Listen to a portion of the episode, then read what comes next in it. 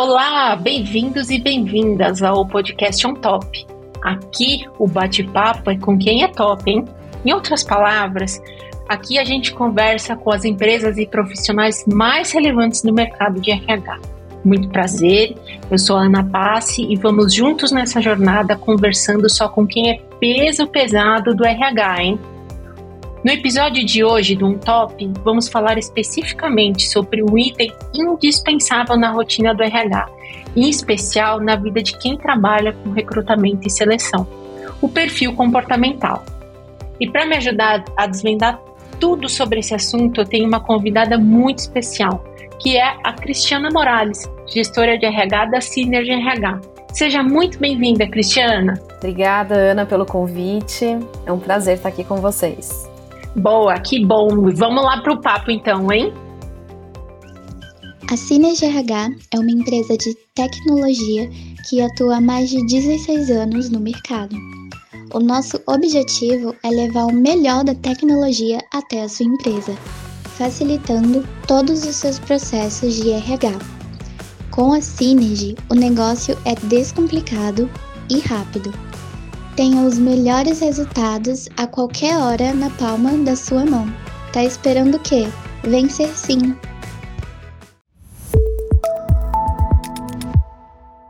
A gente sabe que cada um de nós tem a sua própria história. Nossos aprendizados e nossa bagagem cultural é o que nos faz único e forja literalmente a nossa personalidade. Até aqui, beleza, né? Mas como que isso pode ajudar o profissional de RH a contratar aquela pessoa certa para aquela vaga difícil de acertar? É aí que entra o assunto do nosso podcast de hoje.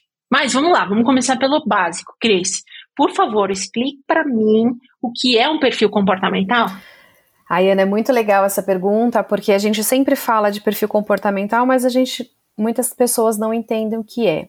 Então, o perfil comportamental é, são as características individuais que levam diferentes reações e padrões. Isso a gente chama Boa. de perfil é, de preferência comportamental ou de perfil comportamental. Legal. E, e aí, assim, e vamos falar mais especificamente no DISC, né? Porque eu andei dando uma stalkeada por aí e vi que você tem vários anos de experiência né, com essa ferramenta. Vamos dar um panorama geral para a galera que está nos ouvindo sobre o DISC, por favor?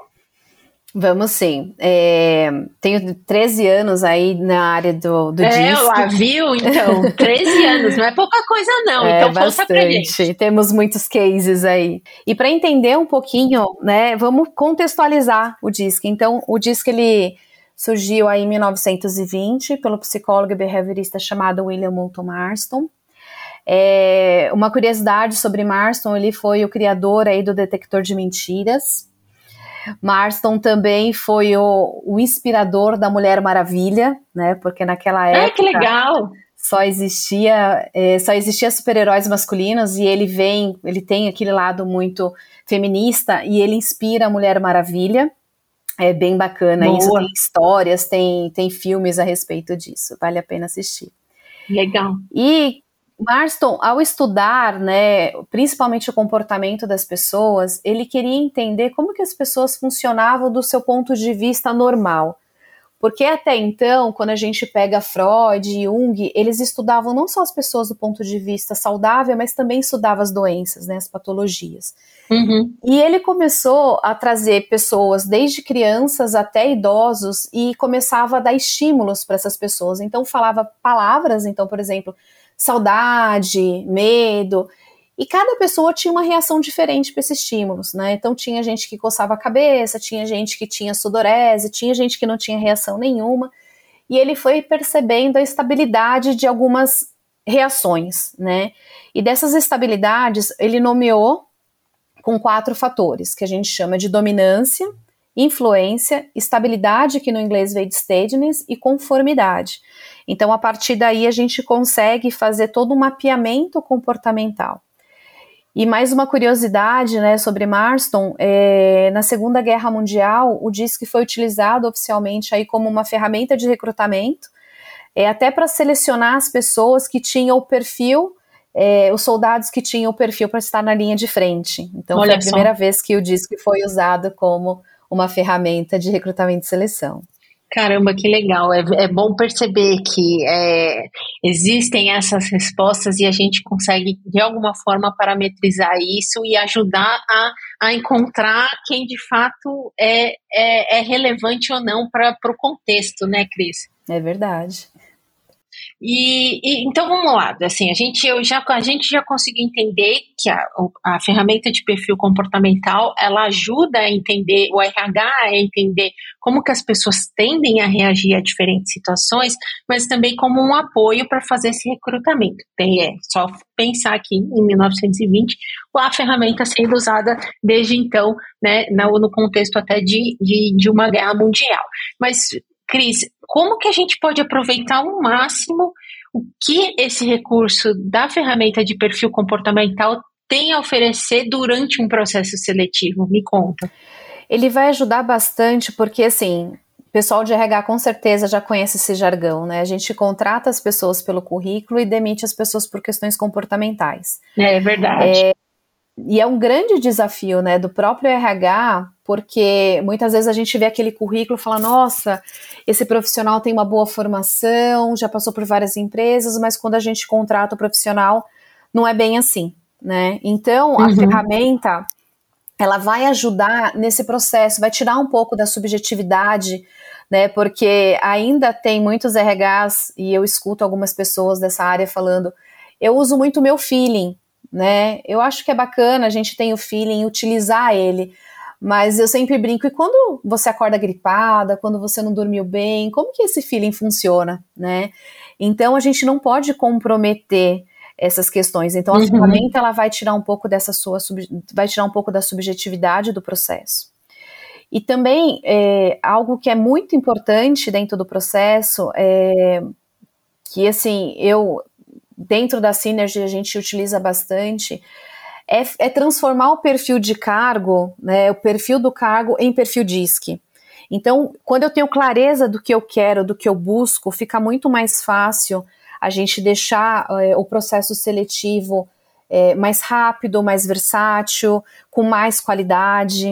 Eu, eu tô achando bem interessante porque eu ia te perguntar uma coisa assim que que, que acho que tem uma certa conexão com o que você acabou de falar, né? É, sobre o quão fundamental essa ferramenta se torna em alguns momentos, né, da, da, do, da rotina do RH. E eu acho que você respondeu, assim, já de cara, né, com os dois pés na porta, falando sobre a objetividade, né, assim, é, vale a pena, né, o, o, o ato de deixar esse feeling, né, o feeling é legal, eu concordo com você, achei super legal quando você falou, e quando você tá gripado, né, o feeling vai estar tá, vai tá bom, vai estar tá sempre apontando para o norte ou não, mas é, existe algum outro momento em que o DISC e a ferramenta de perfil comportamental, ela se torna fundamental, por exemplo, olhando até fora do meandro do recrutamento e seleção, me conta. Com certeza, porque assim, o DISC, muitas pessoas acham que o DISC é utilizado somente para recrutamento e seleção. Sim. E não, ele pode ser usado para várias coisas. Eu posso usar para é, direcionamento de carreira, Boa. eu posso usar num, num processo de orientação vocacional, é, eu posso utilizar ele para avaliação de times, uhum. né, criação de uma nova equipe, é, trazer uma equipe com mais sinergia. Então a gente pode usar o DISC em várias fases, né? Tem gente que utiliza o DISC em relacionamentos de casais. Olha só então que legal. você pode utilizar, é, você pode utilizar o DISC aonde você desejar, assim, né? O que eu sempre falo que é importante é você ter uma formação, né? Porque a gente tem que tomar muito cuidado na rotulação. Ah, aquele perfil é uhum. é bom, o outro não é bom. Não, existe perfil certo para a área certa, para o cargo certo. Então, isso a gente Sim. precisa só tomar um pouquinho de cuidado. Que legal. Eu achei interessante, né, é, quando você está falando, né, dessa maleabilidade do uso da ferramenta, mas eu queria, assim, é, é, existe, como você falou, né, essa coisa de caixinhas, né, eu já pensei, falou dessa, dessa questão de rotular, né, como que a gente consegue é, evitar né, que os resultados, por exemplo, que o perfil que o que o perfil comportamental nos oferece, pode para deixar o, o, processo seletivo menos robótico ou, ou criar, deixar de, de deixar esse processo menos enviesado possível? Como que a gente, como que a gente evita que esses resultados possam, possam deixar esses processos mais assim? É legal que quando a gente vai olhar o perfil de uma forma geral, né, o que a gente tem que fazer é primeiro identificar, né, o que, que eu estou buscando dentro de um cargo. É, uhum. Existe algumas algumas empresas, alguns, algumas pessoas que gostam muito de um determinado perfil e acham que esse perfil vai dar certo para tudo. Tá. Isso não é verdade, né? Então, o, o, interessante é você pegar, por exemplo, a descrição de cargo, né? Então, tem as competências funcionais, as competências globais, transformar isso em um perfil de ISC, e a partir daí eu consigo é, analisar cada cargo, cada cargo, cada situação muito específica daquele cargo, e aí eu consigo montar um perfil de ISC para cada situação, né? E quando eu tenho isso é, já programado, a gente tem uma facilidade muito grande e eu saio um pouco desses rótulos. Né? Então a gente sabe que para determinadas áreas, por exemplo, uma área financeira, é, é, ótimo que eu tenha uma pessoa com alta estabilidade e alta conformidade, uma pessoa que trabalhe bem com rotinas, com normas, regras e procedimentos, né? Mas uhum. de repente eu, eu, preciso também que uma pessoa trabalhe na parte de negociação, né? Então, se eu ponho uma pessoa que só tem um perfil que é mais introspectivo, é, porque toda a área financeira precisa ser mais introspectiva, eu acabo Sim. quebrando um pouquinho e rotulando aquela área. Então, toda a área financeira tem que ter aquele tipo de perfil. Não, né? O bacana é você ter esse conjunto de, de fatores, esse conjunto de pessoas. A gente tem essa, essa versatilidade de perfis atuando, né? Então a gente acaba tendo uma equipe de sucesso um equilíbrio, né? Acho que acho que o, o legal quando a gente olha para isso é a importância de ter uma equipe o mais equilibrada possível dentro das características do DISC. É isso, isso mesmo, né? É isso mesmo, Ana.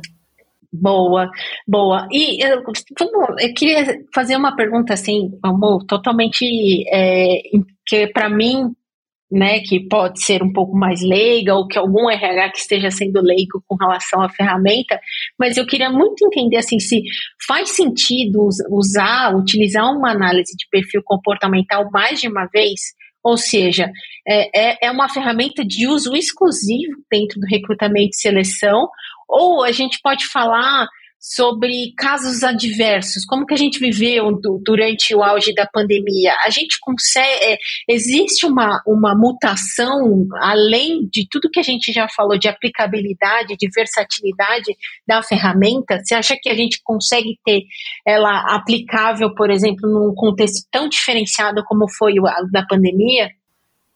Sim, porque na verdade a gente dentro do disco a gente tem três gráficos, né? Eu tenho o gráfico com uma visão mais emocional, uhum. que é como você é no seu dia a dia, na sua zona de conforto e principalmente você sob estresse. Eu tenho um outro gráfico que é como eu desejo ser visto, e eu tenho um gráfico que é o meu comportamento mais frequente. Então, é, o gráfico da visão racional e o meu predominante são dois gráficos que ele tem uma mudança conforme o meu contexto. Ah, olha só. A minha visão emocional, isso, a minha visão emocional, não. Eu, eu tendo a mudar ao longo da vida, a gente amadurece, né? Uhum. A gente corta algumas hastes ali do que precisa se desenvolver do, do comportamento, Sim. mas eu tenho uma mudança não tão radical. Oh, legal. Mas o que, que é importante? É bem bacana isso, porque quando você vai fazer o um mapeamento, né, é, para recrutamento e seleção, então fiz o um mapeamento uma vez. Quando eu vou uhum. fazer para promoção, eu preciso mapear novamente aquele profissional. Uhum. Então a gente recomenda que você faça um mapeamento uma vez por ano, né, nos, nos colaboradores. É, para programas de desenvolvimento também, programas de carreira e sucessão, é bem interessante você fazer mapeamentos de acompanhamento desse profissional porque você consegue fazer uma, um, você consegue dar continuidade, né? Você consegue olhar qual que é o traço que ele está fazendo, o que, que ele precisa desenvolver, como que esse gestor vai trabalhar o desenvolvimento dele, que tipo de ferramentas mais adequadas para poder fazer esse desenvolvimento com esse profissional. Caramba, eu ia te fazer uma pergunta de cara falando sobre o desenvolvimento dos colaboradores. É muito interessante perceber que a, é, essa ferramenta, né, que ao, ao a gente analisar e traçar o perfil comportamental no decorrer da carreira do profissional dentro, da, dentro de uma empresa, de uma organização, a gente, ele, você consegue perceber as evoluções do colaborador e, inclusive, perceber aonde ele pode se desenvolver mais, né? Então, assim, não é uma coisa, não é um estanque, não é uma coisa assim só que você vai fazer uma vez na vida, né? É, é muito interessante o uso. É bem bacana. Você vai fazendo essas mudanças, você vai acompanhando o seu desenvolvimento, né? Conforme a gente vai ganhando mais autoconhecimento, a gente pode fazer determinadas mudanças. Então, agora não é hora de eu ser tão focada em resultado, é hora de eu trabalhar um pouco mais no meu relacionamento. Eu consigo fazer uhum. essas pequenas mudanças dentro de um quadrante, eu não consigo fazer uma mudança muito radical. Ah, eu sou muito comunicativa e vou me tornar uma pessoa introspectiva.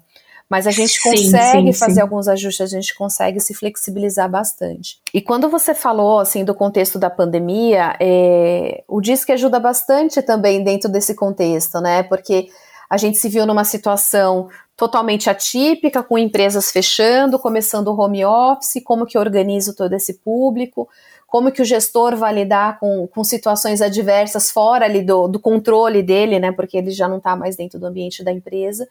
E com a ferramenta você consegue é, oferecer para esse funcionário uma condição que ele se sinta um pouco mais confortável.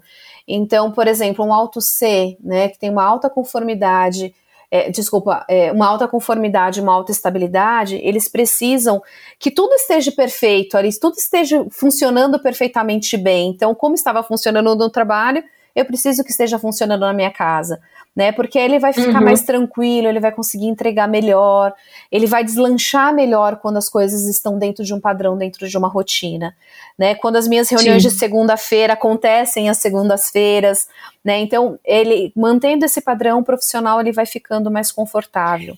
Com certeza. E é, e é interessante, né, que isso é, assim, ao meu ver, com tudo que a gente está conversando aqui, é, eu, eu vou enxergando que o DISC, a ferramenta de perfil comportamental, ela vai sendo uma ferramenta muito importante na rotina do RH para ser mais estratégico. Você concorda comigo, Cris, com isso? Eu concordo, porque um dos grandes desafios do RH é se tornar estratégico, né? Ele é cobrado Exatamente. como estratégico. Mas muitas uhum. vezes o RH ele acaba não tendo recurso para ser estratégico e eu acho que a ferramenta ajuda bastante, porque eu não tô, eu consigo contratar melhor, eu consigo diminuir meu turnover, né? Eu consigo é, desenvolver esse profissional e entender que se de repente eu vou fazer um processo de, de promoção, eu tenho um profissional que tem um ótimo, eu vou eu vou promover esse profissional pelo resultado dele, né? Mas se eu não faço um perfil comportamental, eu posso estar tá perdendo um ótimo profissional e ganhando um péssimo gestor. Então, quanto que isso não impacta no dia a dia de uma equipe, né? Então, ele pode ser usado de uma forma muito estratégica. Com certeza, com certeza. Até principalmente pensando nessa questão de liderança ou até de sucessão, né? Porque aí você, você realmente enxerga nessa pessoa o potencial e as habilidades corretas para tal, porque tem muito isso, né? Eu, pelo menos, tenho visto bastante no LinkedIn esse burburinho de pessoas que estão chegando a cargos de liderança e não estão preparadas como tal ou não tem nenhum perfil, né? Inclusive, tem umas matérias bem legais no RH para você sobre isso, viu, gente? Mas é, é e isso o diz que consegue te, te, te dar esse raio-x pro, pro RH e pro colaborador para que inclusive ele possa dar o, o passo à frente ou o passo atrás às vezes, né, Cris? Com certeza. E quando você usa, por exemplo, para desenvolvimento, né? A gente tem um caso lá na Synergy, a gente sempre faz mapeamentos de, de equipes na Synergy. Uhum. E quando a gente identifica, eh, faz o mapeamento de uma equipe, eu consigo identificar, por exemplo, o clima organizacional, eu consigo entender se, se eu tenho uma equipe que está mais motivada ou mais estressada, eu consigo entender se eu tenho um problema individual ou se eu estou com um problema na gestão. Então ele acaba, ele abre muito esse leque, ele te traz muito mais é, dados para você poder fazer outras intervenções, né? Então eu sempre brinco que o DISC é a porta de entrada, assim. Com certeza. Ele traz muita, muito ferramental para você utilizar no dia a dia. Com certeza, com certeza. E assim, é, uma coisa que é interessante a gente pensar, né, é que o perfil comportamental ele não mapeia só características positivas. Né? Mas também é, pode mapear pontos que precisam ser melhorados nos colaboradores ou até mesmo na empresa, como você acabou de falar, né? Mas uma coisa que eu queria muito entender é que, assim, dentro do processo de aplicação da ferramenta, há alguma forma, algum modo que a gente consiga passar segurança para que o, o candidato, dentro de um processo de recrutamento e seleção, ou um colaborador, se sinta mais confortável em realizar o mapeamento sem sentir que ele pode ser prejudicado, ou, por exemplo, ele não vai conseguir a vaga porque foi detectado esse ponto de melhoria, ou ele não vai conseguir o aumento de salário, ou, ou alguma promoção.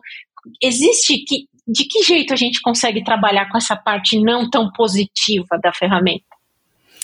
Primeiro, tudo parte da aplicação dela, né? Quando você aplica o DISC, você tem que deixar tanto o candidato como, quanto o colaborador muito confortável com o que ele está fazendo. Então, ah. é, a gente sempre diz que não existe certo, não existe errado, porque realmente não existe, não é um teste.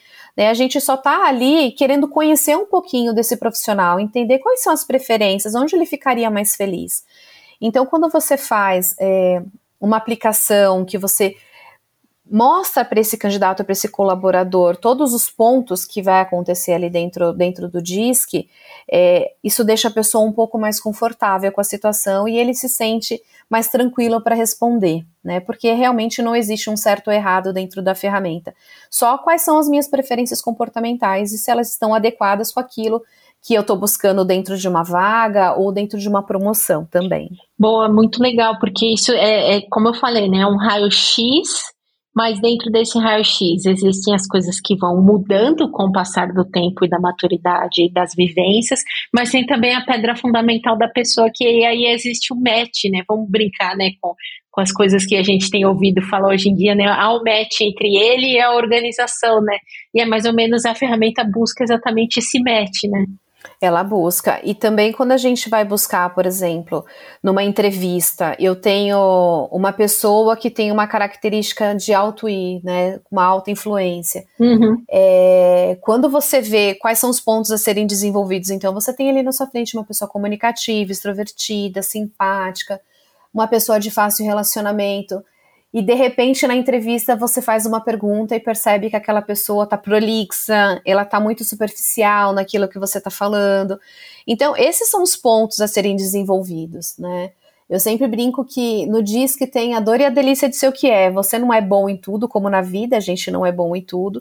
E Sim. a gente também tem que olhar porque é, ele vai trazendo alguns indicadores, né? Então, por exemplo, quanto mais intenso eu tenho um fator, mais próximo ali é, do meu lado negro, negro da força, entre aspas, eu estou, né? Porque quando eu tenho uma característica muito marcante, é, o outro lado também vai aparecer. Então, é, é nessas horas que a gente vai trabalhar ou com o colaborador para mostrar para ele né, o que está acontecendo, por exemplo, se eu já tenho um, o perfil de cargo, que é o próximo step dele, eu posso mostrar para ele, olha, aqui está o seu perfil, aqui está né, o que você deseja alcançar, então como que a gente vai trabalhar junto esse desenvolvimento? Quais são os nossos planos de nosso PDI, o que, que a gente vai fazer com esse profissional.